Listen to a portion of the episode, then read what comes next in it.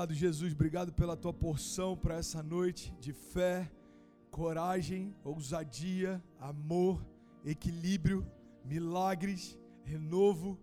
Aquilo que nós precisamos, nós sabemos que já está disponível no Senhor, Pai. O Senhor é tudo aquilo que nós precisamos nessa noite. O Senhor é cura para os enfermos, o Senhor é renovo para o cansado, o Senhor é destino para quem estava perdido. Senhor é um Deus de milagres. Nós te agradecemos, Jesus. Eu, eu oro para que cada palavra que eu liberar seja como música no coração de quem ouve. Cada palavra liberada, Jesus, seja como um decreto de vida em meio a vales de ossos secos. Nós damos uma ordem. Voltem a viver, coloquem-se de pé e que haja espírito de vida sobre eles. Pai, a nossa casa pertence ao Senhor os nossos filhos, a nossa confiança está no Senhor e por isso nós descansamos na certeza de que tudo que nós vivemos até aqui não se compara com o que há de vir. Obrigado por essa noite, Jesus. Faz o que o Senhor quiser. Faz o que o Senhor quiser. Nós declaramos céus abertos, a presença da tua glória, Pai, invadindo cada lugar. Eu oro para que a intensidade da tua presença aumente, Jesus. Aumenta a intensidade da tua presença, Jesus toca pessoas, quebranta-nos. Eu oro por uma atmosfera de quebrantamento, de cura, de milagres. Essa é a nossa oração e nós te agradecemos por isso, Paizinho, em nome de Jesus. Amém e amém. Você pode celebrar Jesus aí, você pode fazer barulho. Glória a Deus. Bom, vamos lá. Eu preciso de pelo menos. A gente tem pouquíssimas pessoas aqui, mas preciso de pelo menos cinco voluntários aqui, incendiários. Amém? Você que está com a gente pela internet, tem algum incendiário aí? Você pode celebrar aí no chat, já coloca o um foguinho, pastor, eu tô junto, tô conectado. Então, a galera de Portugal, Japão, Paraguai, Irlanda, Austrália, Inglaterra, Brasil, já somos quase duas mil pessoas conectadas ao todo e dá tempo ainda de você convidar alguns amigos. Ah, eu quero falar hoje sobre tempo de reconstruir. Amém? Vamos lá? É tempo de reconstruir. Você pode, você pode repetir isso onde você está? Diga, eu creio que é tempo de reconstruir. Diga, eu vou reconstruir. Não importa ah, como eu estou encontrando os cenários, não importa como as coisas pare, pareçam estar, eu não me movo por aparência, eu me movo por uma convicção e eu creio, é tempo de reconstruir. Sabe, eu queria pedir a galera da produção aqui, ó, por favor, se puder, tá todo mundo aqui do lado. Eu preciso de toda a atenção, por favor. Leandro, pessoal do louvor, isso, me ajudem, por favor, todo mundo aqui do lado. Hoje de manhã foi surreal o que a gente viveu, cara. Eu creio que não vai ser diferente. Ah, eu comecei a falar hoje pela manhã sobre Noé e me chama a atenção a história de Noé, porque a primeira coisa que eu quero compartilhar é que quando Deus dá uma direção para Noé, não havia lógica aquilo que Deus pediu para Noé fazer. E esse é um primeiro princípio que a gente precisa entender em todo milagre, em toda palavra profética que Deus nos dá, em toda direção que Deus nos dá. Entenda isso em nome de Jesus. Tudo que Deus te convida a viver, tudo que Deus te chama a experimentar, não precisa ter lógica. A gente não precisa que Deus nos explique como vai fazer. A gente não precisa nem que Ele nos convença que Ele é capaz de fazer. Eu vejo algumas pessoas em alguns momentos, quando conversam, e dizem: Pastor, eu não sei se, se eu, eu acredito que vai acontecer, eu não sei. O que eu normalmente respondo é: Deus não precisa convencer a gente de quem Ele é. Deus é, e ponto. Deus é provedor, ponto. Deus é salvação, ponto. Deus é cura, ponto. Deus é libertação, ponto. Ou seja, as características do caráter de Deus estão disponíveis e é por isso que quando Ele nos chama para um lugar, quando Ele nos dá uma promessa, não precisa fazer lógica. Esse é o primeiro ponto que eu quero falar com você. Não tinha lógica aquilo que Deus chamou Noé para fazer. Deus chama Noé para construir algo que ele não conhecia, para um tempo que ele não conhecia, e a gente precisa entender isso. Muitas vezes Deus nos chama para entrar num lugar desconhecido. Entrar no desconhecido, é invadir o desconhecido. Quando ele chama Abraão, ele diz: Olha, sai da tua terra, ou seja, o lugar que você conhece, sai da, da casa do teu pai, do meio da tua parentela, ou seja, da família que você conhece, e vai para o lugar que eu te mostrarei. É Deus dizendo aí: para a nova estação surgir, você vai ter que sair de um lugar onde você conhece o modo operante. Existe uma nova estação, new season, next level. Existe um novo nível, um novo lugar. E por que, que isso acontece? Porque a gente, quando não sabe para onde vai, a gente precisa estar completamente conectado em quem sabe. Quando a gente não sabe o que fazer, a gente precisa estar completamente conectado em quem sabe. Então isso se chama dependência. Os céus respeitam essa linguagem. Os céus se movem por dependência. E é por isso que a gente não tem todas as respostas. É por isso que a gente não sabe como vai ser, a gente não sabe ao certo os próximos 30 anos, mas uma coisa eu sei: o Deus que me guardou nos últimos 30 vai me guardar nos próximos 30 também. Vocês estão comigo? Tem alguém comigo aqui? Não tinha lógica, sabe? As maiores experiências de fé não dependem de lógica, mas de uma convicção. E eu quero compartilhar algumas chaves com você, e eu tenho certeza que elas vão te edificar. E eu queria, eu queria que você lembrasse de coisas que você nunca imaginou que seria e Deus te tornou. Eu não sei você, mas eu nunca me imaginei pastor. Eu nunca me imaginei escritor. Eu nunca me imaginei nem evangélico. Eu nunca me imaginei crente. Mas glória a Deus que eu não sou fruto do nunca. Mas de um Deus que sempre sonhou comigo, mesmo quando eu não sonhava. Sabe o que eu acho interessante aqui na caminhada de fé? A gente percebe que a gente carrega sonhos de Deus que a gente nem sabia que existiam. É por isso que a palavra em Jeremias diz: Olha, clama a mim e responder-te-ei, anunciar-te-ei coisas grandes e insondáveis que não sabes. A palavra está dizendo aí: me clama, me busca. E eu vou dizer algumas coisas a, a, a respeito do teu futuro. E, e Deus está dizendo: fica em paz. Tudo que você sonha para você não se compara com o que eu sonhei. Você não tem ideia do que está preparado. Deus está dizendo para a gente em outras palavras: Ei, se você confiar em mim, me clamar e buscar em mim, você não tem ideia do que eu tenho guardado para os próximos dias. Clama a mim e responder-te-ei. Busca em mim, você encontrará a resposta. Bata e a porta se abrirá. Sabe por que, que a gente não entende isso? Por vários motivos. Um deles é que muitas vezes a gente quer entender o futuro com a mentalidade do presente. Eu lembro de uma história que o Thiago Brunet contou uma vez e, cara, eu nunca me esqueci dela. Ele falou que estava voltando de viagem e ele estava bem cansado. O filho dele estava querendo conversar. E aí, de madrugada, o filho dele acordou e ele disse: Pai, eu quero conversar, eu preciso conversar, eu estou com algumas dúvidas. O filho dele, pequenininho, ele falou: Filho, papai está exausto. Não, papai, é sério, é sério, é importante, eu preciso te perguntar algumas coisas. E aí ele falou: Tá bom, filho, o que, que você quer saber? E aí o filho dele disse: Pai, eu vou casar.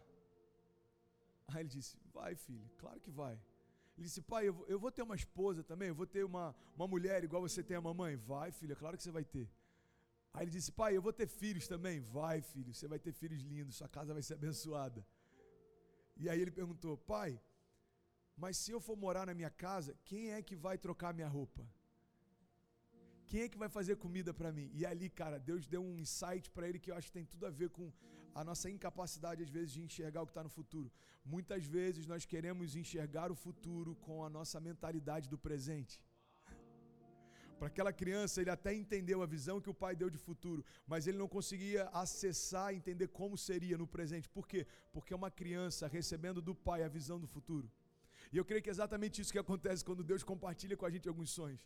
É como um pai falando com um menino a respeito do que vai acontecer. E às vezes a gente está em crise porque a gente não entende como vai acontecer. E Deus está falando, filho, eu só compartilhei a visão para você saber para onde eu vou te levar. Mas não se preocupe em como vai ser. O Deus que te deu a visão é o Deus que faz com que ela se cumpra também. O Deus que te deu a promessa é o Deus que faz com que ela aconteça também. O Deus que gerou você é o Deus que vai gerar milagres em você e através de você também. Deus está falando aí, não precisa entender. O que eu faço fere a lógica. Você não precisa de explicações. Você não precisa que faça sentido. Um milagre é justamente a, a glória de Deus confundindo os sentidos. A glória de Deus dizendo, ei, quando parecia que não dava mais, eu começo a fazer. Quando tudo dizia que não, você vai ouvir o meu sim. Quando todos vierem contra você, você vai ver que maior é o que está em você do que tudo que vem ao teu redor. Quando ah, parece que o teu mundo está desmoronando, você vai perceber que sou eu quem sustenta o mundo na palma das minhas mãos. Isso é milagre. Milagre nada mais é do que a glória de Deus se revelando de forma sobrenatural. Milagre nada mais é do que a glória de Deus se revelando em meio a impossibilidades. Ei, deixa eu te falar uma coisa. Milagres expressam a glória de Deus e isso só acontece em meio a impossibilidades. Porque ligar o microfone e ele funcionar é normal. Agora a loucura é quando ele, você consegue falar mesmo sem o microfone estar tá aqui. Sabe, você uh, ter uma igreja funcionando enquanto a luz está apaga é normal. A loucura é você conseguir ligar tudo isso mesmo sem ter energia no lugar. Eu estou fazendo uma analogia simples do que é natural e sobrenatural para a gente entender. Entenda isso: câncer é normal. Agora, o que é sobrenatural é quando um câncer some mesmo sem nenhuma medicação. O que é sobrenatural é quando um sangue é sarado mesmo sem nenhuma medicação. O que é sobrenatural, o testemunho que a gente acabou de receber no chat. Alguém dizendo: meu esposo estava com coronavírus internado e nós cremos, oramos, participamos do culto e ele acabou de receber alta, ele foi curado. Isso é sobrenatural. E aí os homens perguntam qual é o sentido, e Deus fala: não tem, não precisa ter. Porque a minha glória se revela em meio a impossibilidades. O Deus do impossível, Ele está aqui. Como a canção que a gente cantou hoje pela manhã, não lembro se a gente cantou agora à noite. O Deus que faz o impossível. O Deus de milagres, o Deus que ressuscita mortos. Ele está passeando aqui. Ele está passeando na sala da tua casa. Talvez em algumas casas ele está do lado de fora e ao final desse culto você vai falar: Jesus, pode entrar. Você é tudo que eu preciso, pode entrar. Ele está falando isso para uma igreja. Se não me engano, Laodiceia, Apocalipse, a palavra, o trecho que fala sobre isso é Deus enviando cartas para as igrejas e uma delas ele fala: Ei, eis que estou à porta e bato. Deus está dizendo: Eu fiquei do lado de fora. Vocês se preocuparam com tanta coisa dentro, esqueceram de chamar o dono da festa. A gente falou um pouco sobre isso hoje de manhã, eu tenho certeza que vai te edificar. Um conselho Deus levou a gente para um outro lugar hoje de manhã que se, que se conecta com tudo que Deus está falando agora à noite. Então, se você não assistiu a, a mensagem da manhã, faça isso, vai te edificar, eu tenho certeza. Sabe, a grande verdade é que tem muita gente deixando de viver o novo, porque está tentando entender como vai ser. E Deus está falando aí, não se preocupa com como, confia no quem. Não tem a ver com como vai ser, tem a ver com quem prometeu. Não tem a ver com como vai ser. Pedro começa a andar sobre as águas por conta do quem? Ele diz: Jesus, se é o Senhor, me faz ir ter contigo. Então Jesus diz: Ei, Pedro, pode vir. Ei, quando Pedro olha para o quem, ele começa a viver o sobrenatural. Ou seja, Pedro está falando: Eu vou sair do barco e eu vou andar, porque quem me chamou é fiel para cumprir. Porque quem me convidou também anda sobre as águas. Porque quem me convidou tem controle sobre a natureza. Presta atenção nisso. A Bíblia fala em detalhes que Pedro está com o um olhar fito em Jesus, ou seja, enquanto ele olha para o quem, ele anda pela, sobre as águas. Mas a Bíblia diz que em um momento Pedro olha para o lado, vê os ventos fortes, as ondas altas, e ele começa a afundar. Por quê? Porque o olhar saiu do quem e foi para o como. Em algum momento dentro de Pedro ele começa a se perguntar como isso está acontecendo. eu lembro que eu estava há três, quatro anos atrás na Gate, uma igreja grande aqui uh, em Dallas, no Texas, e um dos dos hangouts lá de liderança, estava o Brian Houston, da Houston, estava o Craig O'Shell, da Life Church, e estava o, o, Robert Morris, da, da Gateway. E aí, ele falou, sabe, em um determinado momento eu comecei a me assustar com, com o tamanho que a igreja estava tomando, com o rumo que a igreja estava tomando, com a dimensão que a igreja estava tomando. E no momento de oração eu me quebrantei, eu estava completamente rendido, eu disse, Deus, isso é grande demais para mim. Cara, e a resposta de Deus para ele, eu creio que é uma resposta de Deus para cada um de nós nessa noite. Guarda isso no teu coração. Deus disse para ele: Ei, filho, sempre foi grande demais, mas sempre fui eu quem fiz. sempre foi grande demais, mas sempre fui eu quem fiz. Então talvez você está dizendo no meio dessa crise: Deus, isso é difícil demais para mim. Filho, sempre foi difícil, mas sempre fui eu quem fiz. Talvez no meio de uma doença você está dizendo, Deus, isso é impossível para mim. Deus está dizendo, vencer a doença sempre foi impossível, mas sempre fui eu quem fiz. Esquece o como vai ser, confia em quem. Você está comigo aqui, pelo amor de Deus? Esquece o como, esquece o método. A gente recebeu um pastor americano no Brasil alguns anos atrás, e se eu não me engano, ele era um dos, dos pastores que a, ajudavam a construir a cultura da, da Jesus Culture. E ele falou o seguinte: uma das coisas que nos constrange quando a gente vem para o Brasil é que grande parte dos pastores brasileiros chegam para a gente e perguntam: como vocês fazem?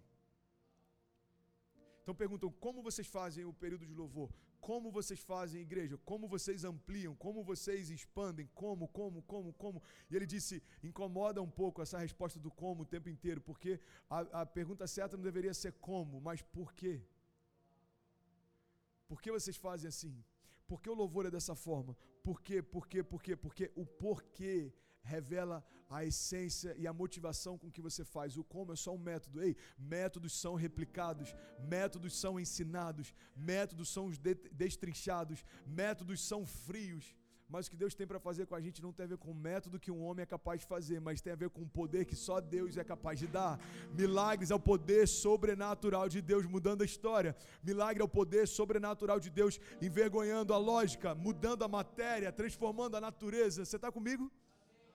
Sabe outra coisa interessante? Quando a gente olha para a história de Noé, é que Noé levou décadas construindo a arca. Guarda isso, cara. Noé levou décadas construindo a arca. E muita gente se frustra porque Deus dá uma visão grande, mas às vezes a gente esquece de um detalhe. Quanto maior a visão, maior a responsabilidade. Quanto maior a visão, mais tempo vai levar para ela se cumprir. Então Deus mostra um menino a visão de futuro, porque Ele está dizendo, Ei, eu estou te mostrando desde novo, porque vai de demorar até chegar lá. Então, desde novo, no teu caráter, vai ter uma picture, uma visão que eu te dei de futuro. E a gente vai construindo isso junto. Agora, isso não acontece da noite para o dia. Meninos não se tornam homens da noite para o dia. Ah, jovens não se tornam pastores da noite para o dia. E eu não estou falando de alguém que prega, é completamente diferente. Eu não estou falando de pregadores. Entenda isso. Homens que se tornaram pais não se tornam pais da noite para o dia. Eu acredito de verdade. Cara, vamos junto, em nome de Jesus, não se distrai. Tem vida de Deus fluindo aqui. Eu acredito que quando Deus estipulou o tempo da gestação, Deus estava preparando algo completamente diferente do que o que a gente acredita. Presta atenção nisso. Você pega alguns animais e cada um deles tem um período de gestação diferente, completamente diferente. Alguns animais têm um período de gestação muito menor do que o nosso. E a grande verdade é que se Deus quisesse que o homem gerasse uma criança em dois meses, assim seria. Não seria um problema nenhum para Deus. Em dois meses uma mulher teria um filho. Mas por que, que Deus estabeleceu nove meses? Eu creio que a preocupação de Deus não é da formação da criança, é formação dos pais que vão receber a criança. Deus está dando a oportunidade de um menino se tornar homem, para quando aquela criança nascer, ele se tornar pai. Deus está dando a oportunidade de uma mulher se tornar mãe porque é completamente diferente uma coisa da outra. Tem uma frase, não lembro de quem que ele diz: nos tempos modernos, homens é, deixaram de ser homens e mulheres deixaram de desejar ser mães. E é uma grande verdade, são tempos modernos. Então entenda isso: a gestação. Que, que a gestação faz? Prepara você, prepara o ambiente. O pai quer preparar o enxoval, os pais querem preparar o quarto, os pais estão decidindo o nome. Cara, é Deus didaticamente ensinando você para ter zelo pela porção de Deus que você vai receber. Eu creio que depois da salvação, o maior milagre que Deus compartilha com a criação é o fato de poder gerar uma vida. Alguém que é a sua semelhança. E eu creio que essa era a única coisa que Deus tinha para a gente de mais precioso, porque a salvação, e eu, se eu for entrar nesse parênteses, a gente vai para um outro lugar, mas a salvação é algo que não é o propósito eterno de Deus para nós. Como assim, pastor? A salvação só se manifestou porque o pecado aconteceu. A salvação significa, redenção significa resgate, entenda isso. Você só vai resgatar alguém que se perdeu. Deus não criou você para se perder, mas a gente se perdeu e por isso ele nos resgatou. Então entenda isso. Qual é o propósito eterno? Que se o pecado não existisse, seria estabelecido para sempre relacionamento e a oportunidade de nos multiplicarmos segundo a imagem que recebemos. Cara, isso é muito poderoso. Então entenda isso, em nome de Jesus, fechando esse parênteses, a visão que Deus nos dá leva décadas. Por quê? Porque Deus está nos preparando para a promessa. Deus não precisa de tempo para fazer a promessa. Na verdade, Deus está esperando você estar tá pronto para receber a promessa. Deus está esperando você estar tá pronto para receber a nova porção que Ele quer te dar. E a grande verdade, cara, é que principalmente nesse momento de corona, nesse momento de dúvida, de incertezas, entenda isso em nome de Jesus. Vocês estão comigo? Tem alguém que está comigo aqui? Vocês estão recebendo? Às vezes o mais difícil para a gente é, é ter que viver exatamente o que Noé viveu. O mais difícil para Noé não foi levar anos construindo marca, levar décadas construindo marca. O mais difícil para Noé foi depois de alguns dias ter que deixar para trás aquilo que a vida inteira dele ele se empenhou para construir. Ei, olha para mim. Talvez você está tá tendo que ressignificar a tua história a partir de agora. Talvez o teu business, os teus negócios, talvez o teu ministério, o teu chamado, a tua casa, talvez parece que o mundo desmoronou, está tudo mudando, os cenários são incertos, e você pode estar tá dizendo, Deus, tudo que eu levei anos construindo, Deus está falando, ei, o que te trouxe até aqui não é a mesma coisa que vai te levar daqui em diante. As ferramentas das últimas estações não vão funcionar para as próximas. As palavras que eu te dei lá atrás não necessariamente são as que você vai usar daqui em diante. Então, por que, que Deus faz isso? Porque para cada estação existem novas palavras, novas ferramentas, uma nova unção, uma nova porção para enfrentar um novo gigante também. Eu não lembro qual é a mensagem que eu falei sobre isso, mas tem um, tem um ditado aqui na América que tem muito a ver com esse tempo. Next é new level, new level, new devil. New level, new devil. Uma nova estação, um novo nível, novos gigantes, novos demônios, novas, novas uh, retaliações. Eu lembro que uma oração que eu recebi do Gustavo Paiva há dois anos atrás, vai, na última conferência que eu participei no Rio, ele, ele falou algo para mim que eu estou vivendo. Ele disse: Olha, eu vejo Deus te dando uma porção de influência, mas eu também vejo uma grande perseguição a cada novo nível de influência que Deus vai te dar. A cada novo nível de perseguição que, Deus vai, que você vai viver, Deus vai te dar um novo nível de cobertura e cuidado. A cada novo degrau que você avançar, Deus vai te dar mais uma, um revestimento, mais ferramentas, mais unção. A gente precisa entender isso. Deus, parece que os meus gigantes são maiores, parece que os desafios são maiores. É, pois é, olha para você, você se tornou maior também. Os gigantes são proporcionais, os desafios são proporcionais, a luta é proporcional. Por quê? Porque tudo que tenta te parar é proporcional àquilo que Deus quer fazer através de você. É por isso que às vezes a gente começa a se posicionar e tantas coisas se levantam. É porque o inferno sabe quem você é em Deus e por isso ele quer parar você antes de você começar a se mover. Então entenda isso em nome de Jesus. Pastor, está difícil, eu tenho que abrir mão de algumas coisas. Pois é. Para Noé, o mais difícil não foi levar décadas construindo algo foi ter que deixar isso para trás quando ele entendeu que um novo tempo começou. E presta atenção nisso em nome de Jesus. Se a gente não deixar o passado para trás, a gente não consegue viver o novo. E sabe o que é o louco? A arca tinha um propósito claro. Qual era o propósito da arca no meio do dilúvio? Sobrevivência. That's it. Não tinha conforto, tinha cheiro de animais, fezes de animais. A família dele estava lá enquanto o mundo estava sendo destruído do lado de fora. Janelas fechadas, não traz ninguém para dentro da arca, foi a direção que Deus deu. Você consegue imaginar todo o desconforto que acontecia naqueles dias? Mas presta atenção nisso. A Kezinha falou uma coisa uma vez que eu gravei isso para sempre, é uma grande verdade. A fé prospera em meio ao desconforto. É confortável? Não, mas a minha casa está sendo guardada nesse lugar.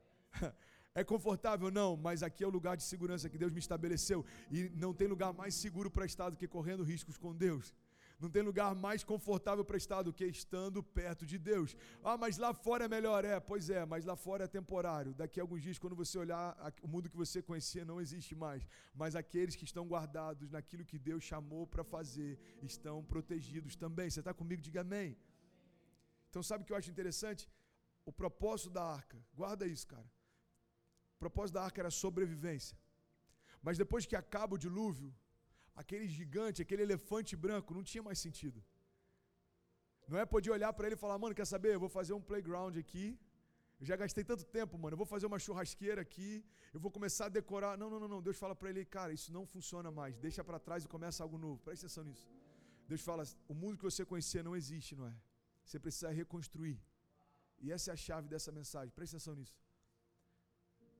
Às vezes a gente está tentando só sobreviver no momento que a gente já deveria estar começando a reconstruir. é como se Noé falasse: Deus, eu vou viver dentro da arca para sempre. Eu vou fazer daqui a minha morada. E Deus está falando: não, não, não, não, não. O propósito dela já, já se cumpriu. O propósito da arca é sobrevivência. Agora o novo que eu tenho para você é reconstrução. Para de tentar sobreviver quando você já deveria estar reconstruindo. Ei, olha para mim. Você pode estar tentando sobreviver Deus, eu só quero, eu só quero sobreviver a essa crise, eu só quero sobreviver ao medo, eu só quero, ei, Deus não te chamou para sobreviver, Deus te chamou para reconstruir, recomeçar. Deus te chamou para um, um tempo de renovo. Você percebe que esse re antes de cada palavra, fala a respeito de Deus fazendo de novo algo que já fez. Do it again. Recomeçar, ou seja, você começou um dia, Deus tem um novo começo para você renovo, ou seja, você era novo um dia, você tinha uma porção fresca um dia, Deus tem uma porção nova, fresca para você. Então Deus está dizendo: tudo aquilo que eu já fiz no passado, eu vou fazer uma vez mais. E de novo, e de novo, e de novo, again, again, again, again, do it again. O Deus que fez no passado fará uma vez mais. O Deus que fez no passado vai fazer de novo. Você está comigo? A gente aprende tanto com Noé, cara. Outra coisa que me chama a atenção de Noé, tudo que Noé fez foi pautado em uma direção. Cara, isso é muito poderoso, isso ensina tanto pra gente. Deus fala uma vez com Noé, e é suficiente. Deus fala uma vez com Noé, e é suficiente. Vou falar mais uma vez, cara, presta atenção nisso. Estou falando com a geração mais ansiosa que já existiu. Deus falou uma vez com Noé, e foi suficiente. Pastor, eu não estou entendendo como isso se aplica na minha história. Eu vou te explicar. Eu conheço pessoas que já pediram sinais e sinais e sinais de Deus para saber o que fazer. Sabe o que é interessante? Deus dá uma direção para Noé e ele fica durante dezenas de anos cumprindo a direção que recebeu. Às vezes a gente recebeu dezenas de direções de Deus, mas na primeira crise a gente joga tudo para o lado. Na primeira crise a gente questiona: será que vai acontecer? Deus, será que é para eu passar por esse período? Será que é para eu passar por esse desconforto? Deus, será que é? Será, será, será, será? Cara, Noé teve uma direção. Ei, entenda isso, tudo que você precisa é uma direção, nada mais. Quando eu me movi com a minha família para um novo tempo, eu tive uma direção. Eu lembro que em 2018, lugares que eu ia pregar, pessoas no final do culto vinham falar: Eu não sei porquê, mas eu vi a bandeira dos Estados Unidos quando eu orava por você. Primeira vez que eu vi isso, eu falei: Amém. Aí eu fui pregar em Brasília, um pastor falou: Eu via a bandeira dos Estados Unidos quando orava por você. Deus tem algo para você nesse tempo lá. Amém. Eu preguei, ah, inclusive na nossa igreja, na época lá em Niterói, uma mulher veio no final do culto falar comigo, com a Kezinha e com a Cecília, ela falou: Eu quero falar com você, com a sua família, eu quero orar por vocês. Deus está encerrando um ciclo e vai enviar vocês para um novo tempo. Tudo novo, uma nova geografia, um novo tempo, um novo ministério. Amém.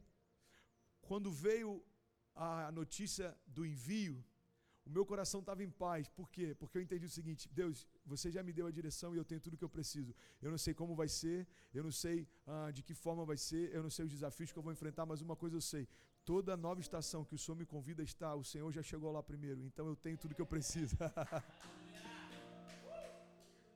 como Deus ele se move de uma forma diferente da criação. Futuro para homens não é como futuro para Deus. Futuro para homens é um tempo, é um lugar. Futuro para Deus é onde ele já está. Ele é o passado, o presente e o futuro. Tudo isso para Deus é uma coisa só, se chama hoje. Então, quando Deus te chama para um novo tempo, ele já está lá. Essa é a segurança que você precisa. E quando eu chegar lá, como é que vai ser? Eu não sei, mas eu sei que Deus está lá. E quando eh, tudo isso passar, como é que vai ser? Eu não sei, eu sei que Deus está lá. E quando os mercados forem entrar em colapso, como é que vai ser? Eu não sei, eu só sei que Deus está. Em cada nova estação, Deus está lá. Deus não se ausentou da criação. Deus não, não fechou os olhos para a criação e nem ficou à parte, apático, não ficou omisso. Ei, entenda isso, o próprio Deus diz: Eu não sou como deuses construídos por mãos humanas, lapidados em pedra ou madeira. Eu não sou como deuses feitos por homens que, tendo olhos, não veem, que, tendo ouvidos, não ouvem, que, tendo bocas, não falam, que, tendo mãos, não tocam. Ele está dizendo aí, não esqueçam, eu continuo sendo quem eu sempre fui. Eu não mudei, o meu caráter não mudou, a minha natureza não mudou, as minhas características não mudou. Então não mude a tua confiança também, porque eu sou quem eu sou e você é quem eu diz que você é. Você está comigo? Então entenda isso, cara. Tudo que você precisa é uma direção. Uma direção. Nada mais, uma direção. Eu estava lembrando, eu não sei se eu já falei sobre isso aqui em Miami, mas a gente tem 2.200 pessoas conectadas que talvez nunca me ouviram falar. Cara, por favor, não se despeça. A gente vai terminar essa palavra e eu quero orar e liberar palavras de vida sobre você. A gente tem vivido tantos milagres, tantos milagres, tantos milagres. Cura, batismo com o Espírito Santo, tantos e tantos e tantos milagres, depressão, ansiedade caindo por terra, pessoas que não conseguiam dormir há dias, dormindo em paz, sem medicamento. Então, entenda, é muito mais do que um sermão, existe vida fluindo aqui, cara. Sabe, eu lembro que ah, teve uma época que a gente estava num momento difícil, a gente foi para uma casa pequena lá em Cabo Frio. E essa casa ela tinha dois quartos. Então um quarto a gente deixou para Ceci, o outro era meu da Quezinha. A Ceci era bem pequenininha, era quase recém-nascido. E tinha um quarto de passar roupa. O quarto de passar roupa é menor do que um banheiro. Para você ter uma noção. Mas eu lembro que quando eu cheguei na casa, eu olhei aquele quarto de passar roupa.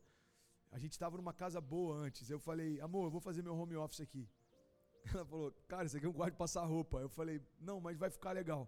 Eu lembro que eu botei uh, um, um, pedaço de madeira como se fosse a bancada, eu coloquei algumas prateleiras, era tão pequeno, sem brincadeira, que se você botasse o ventilador, uh, ninguém conseguia entrar mais. Então eu ficava lá no cantinho e o ventilador ficava na porta, meio que não deixando a porta fechar. E a grande verdade é que naquele lugar eu gerei sonhos que eu estou vivendo hoje. Grande parte do que eu estou vivendo Deus falou comigo naquele quartinho. Eu chorava, chorava, chorava, porque algumas coisas ainda não estavam acontecendo. Eu dizia, Deus, eu quero ver se cumpriu o que o Senhor falou, quero ver se cumpriu o que o Senhor me prometeu. E aí, sabe o que é interessante? Eu vivi sonhos dentro de um quartinho de passar roupa, assim como Deus me levou a sonhar dentro de um quarto de hospital, quarto 210, o leito onde eu recebi sonhos de Deus, visão de Deus, projetos de Deus. E sabe o que Deus me ensinou? que o que limita a criação não é um ambiente onde ela está, mas aonde o coração dela está. Porque o que te limita não são as paredes ao seu redor, são as paredes dentro de você. Às vezes a gente vai construindo paredes ao redor do nosso coração, achando que a gente está se blindando. Na verdade, a gente só está impedindo Deus tocar a gente, porque a gente acha que ah, é, tem a ver com lugar, com economia, tem a ver com, com a política, tem a ver com cenários, tem a ver com a palavra de homens, tem a ver com promessas, tem a ver com segurança. Cara, deixa eu te falar uma coisa: não existe nenhuma segurança em estar trabalhando numa empresa, por maior que ela seja. A segurança não vem da empresa, a segurança vem de Deus. Não existe nenhuma segurança em estar no lugar onde essa crise é menor do que em outros lugares. A tua segurança não vem de uma epidemia pandemia ou da ausência dela, a tua segurança vem de Deus. Estados Unidos foi considerado agora o primeiro país a ter mais de 100 mil casos. Nos últimos dois dias, duplicou o número de mortes por conta do corona. Entenda isso. Como é que você está, pastor? Como eu sempre estive. Se fosse um lugar no mundo onde mais tem epidemia, ou se fosse um lugar no mundo onde a epidemia não chegou, não tem a ver com o lugar que eu estou, mas tem a ver com o lugar onde o meu coração está. Eu decidi, é uma decisão. Ei, entenda, confiar é uma decisão. Eu decidi confiar no Senhor. Eu decidi que Ele é minha porção. Eu decidi que o que acontecer com a minha vida é porque Ele permitiu. Então, tá tudo bem. Eu decidi. Ele é o meu refúgio, a minha fortaleza. Ele é socorro presente na hora da angústia. Podem todas as coisas passar, certamente as palavras do meu Pai não passarão. Entenda isso. E sabe o que eu aprendi? Que não importa o lugar que você ocupa hoje mas o lugar que você se refugia sempre. Não tem a ver com lugares que a gente se esconde momentaneamente, tem lugares que tem a ver com lugares que a gente escolheu de se esconder para sempre. Não tem a ver com o lugar que você ocupa hoje, mas tem a ver com o refúgio que você encontra sempre. Deus é refúgio e fortaleza. Deus é o teu refúgio. Cara, tem alguém recebendo algo de Deus? Eu queria tanto poder estar lendo os comentários, estar compartilhando com você. Faz tanta falta você não estar aqui perto, mas uma coisa eu sei: existe alguém que está perto de você, aquecendo o teu coração. Eu creio que tem pessoas nesse exato momento que estão completamente quebrantadas. Eu creio no Espírito de Deus invadindo casas, invadindo lares, quebrantando pessoas, renovando, liberando uma nova porção de fé. A palavra de Deus diz que a fé vem por ouvir e ouvir a palavra, ou seja, enquanto eu falo, existe uma nova porção de de fé sendo liberada sobre você. Enquanto eu ensino, assim como Jesus fazia, existe cura se manifestando. Não tem a ver com um momento de oração em que nós declaramos cura, mas tem a ver com a vida que flui da palavra que sai da boca de Deus. É como o cheiro, como o cheiro de muitas águas. Entenda isso. Quando aquele rio passa, você consegue sentir, é como o cheiro de uma terra molhada. Eu não sei você, mas eu, ah, meus pais tiveram um sítio, uma parte da, da minha infância, e era um dos lugares que eu mais gostava de estar. E quando a gente ia para o carnaval, a cidade de Cabo Frio, eu, eu nasci, fiquei lá até os 17 anos, é uma cidade de praia linda. E na época do carnaval, todo mundo ia para Cabo Frio, a gente sempre saía de lá, a gente ia para o meio da roça. E uma das coisas que eu mais gostava no período do carnaval era nos dias em que chovia, porque o cheiro da terra molhada é algo que acalma a criação, cara. É incrível. Não sei você, mas eu sou apaixonado. O cheiro da terra molhada. E o que Deus está falando comigo agora é que algumas pessoas vão começar a sentir, não, não especificamente, mas algo semelhante a isso: o cheiro das muitas águas invadindo a tua casa. Pastor, me explica isso. Como que vai ser? Eu não sei. Eu sei que tem algo novo sendo derramado sobre você, uma porção fresca, uma porção nova de fé, uma unção nova. Cara, existe algo tão fresco sendo derramado nesses dias. Às vezes a gente está tentando requentar o alimento que Deus deu no passado. Deus está falando: Eu tenho coisas novas. Veja, eu estou fazendo coisas novas novas canções, novas mensagens, uma nova unção, uma nova porção, novos passos de fé, novos mercados, uma nova, uma nova amplitude de visão. Você enxergava até aqui, você vai enxergar daqui a, a, adiante. O novo de Deus invadindo a nossa história. Mas assim como Noé, a gente precisa entender: só dá para viver o novo quando o velho fica para trás. As coisas velhas passaram e tudo se fez novo. Sabe, eu estou finalizando e eu quero, eu quero finalizar falando sobre isso. Deus é nosso refúgio, é o nosso lugar de segurança, é, é onde nós descansamos. Salmo 18, 2. E a banda pode começar a vir. Salmo 18, 2 diz: O Senhor é a minha rocha, a minha fortaleza e o meu libertador. O meu Deus é o meu rochedo em quem eu me refugio. Ele é o meu escudo e o poder que me salva. Ele é a minha, torre, a minha torre alta. Eu clamo ao Senhor que é digno de louvor e eu estou salvo dos meus inimigos. As cordas da morte me enredaram, as torrentes da destruição me surpreenderam. As cordas do Sheol me envolveram, os laços da morte me alcançaram, mas na minha aflição clamei ao Senhor, gritei por socorro ao meu Deus, e do seu templo ele ouviu a minha voz. O meu grito chegou à sua presença e aos seus ouvidos. A terra tremeu e agitou-se. Os fundamentos dos montes se abalaram, estremeceram porque ele se irou. Ei, das suas narinas subiu fumaça, da sua boca saíram brasas vivas e fogo consumidor. Ele abriu os céus e desceu. É como aquela música do, do Morada: Ah, se fendesse os céus, ah, se viesse aqui. ah, se e ele está dizendo: E abriu os céus e desceu, nuvens escuras estavam sobre os seus pés, montou num querubim e voou, deslizando sobre as asas do vento. Fez das trevas o seu esconderijo, das escuras nuvens cheias de água, o abrigo que o envolvia. Com o fulgor da sua presença, as nuvens se desfizeram em granizo e raios. Quando dos céus trovejou o Senhor e ressoou a voz do Altíssimo, ele atirou suas flechas, disparou sobre os inimigos e com seus raios ele o derrotou. O fundo do mar apareceu e os fundamentos da terra foram expostos pela tua repreensão, ó Senhor com teu forte sopro das suas narinas, das alturas estendeu a mão e me segurou, tirou-me das águas profundas. Como se Deus dissesse para a gente: você não vai afundar, porque com a minha mão forte eu retiro você em meio a águas profundas. E a palavra de Deus diz: livrou-me do meu inimigo poderoso, dos meus adversários, fortes demais para mim. Eles me atacaram no dia da minha desgraça, mas o Senhor foi o meu amparo ele me deu total libertação, livrou-me porque me quer bem. Um pouco mais adiante, no Salmo 18, ainda versículo 28, ele diz: Tu, Senhor, mantens acesa a minha lâmpada.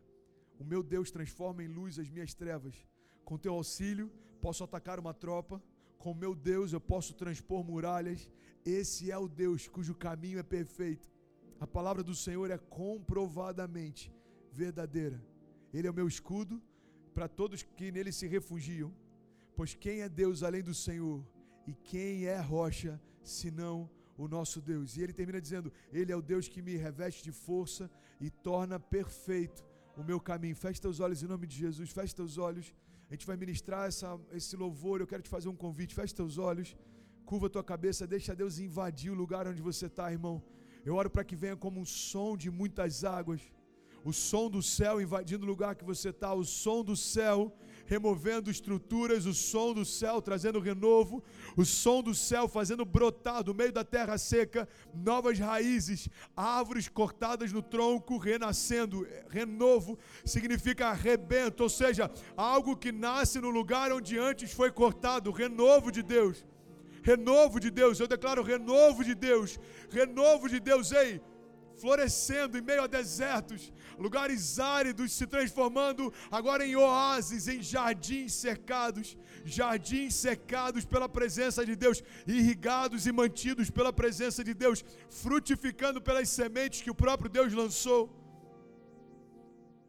Chamamos Jesus, nós chamamos Jesus, vem Pai, vem como vem como chuva, Pai Vem como vento, Pai, como vento, vem como fogo, vem como o Senhor quiser, Jesus, mas renova-nos, Deus, liberta-nos, aviva-nos, faz algo novo, Jesus, faz algo novo, Jesus.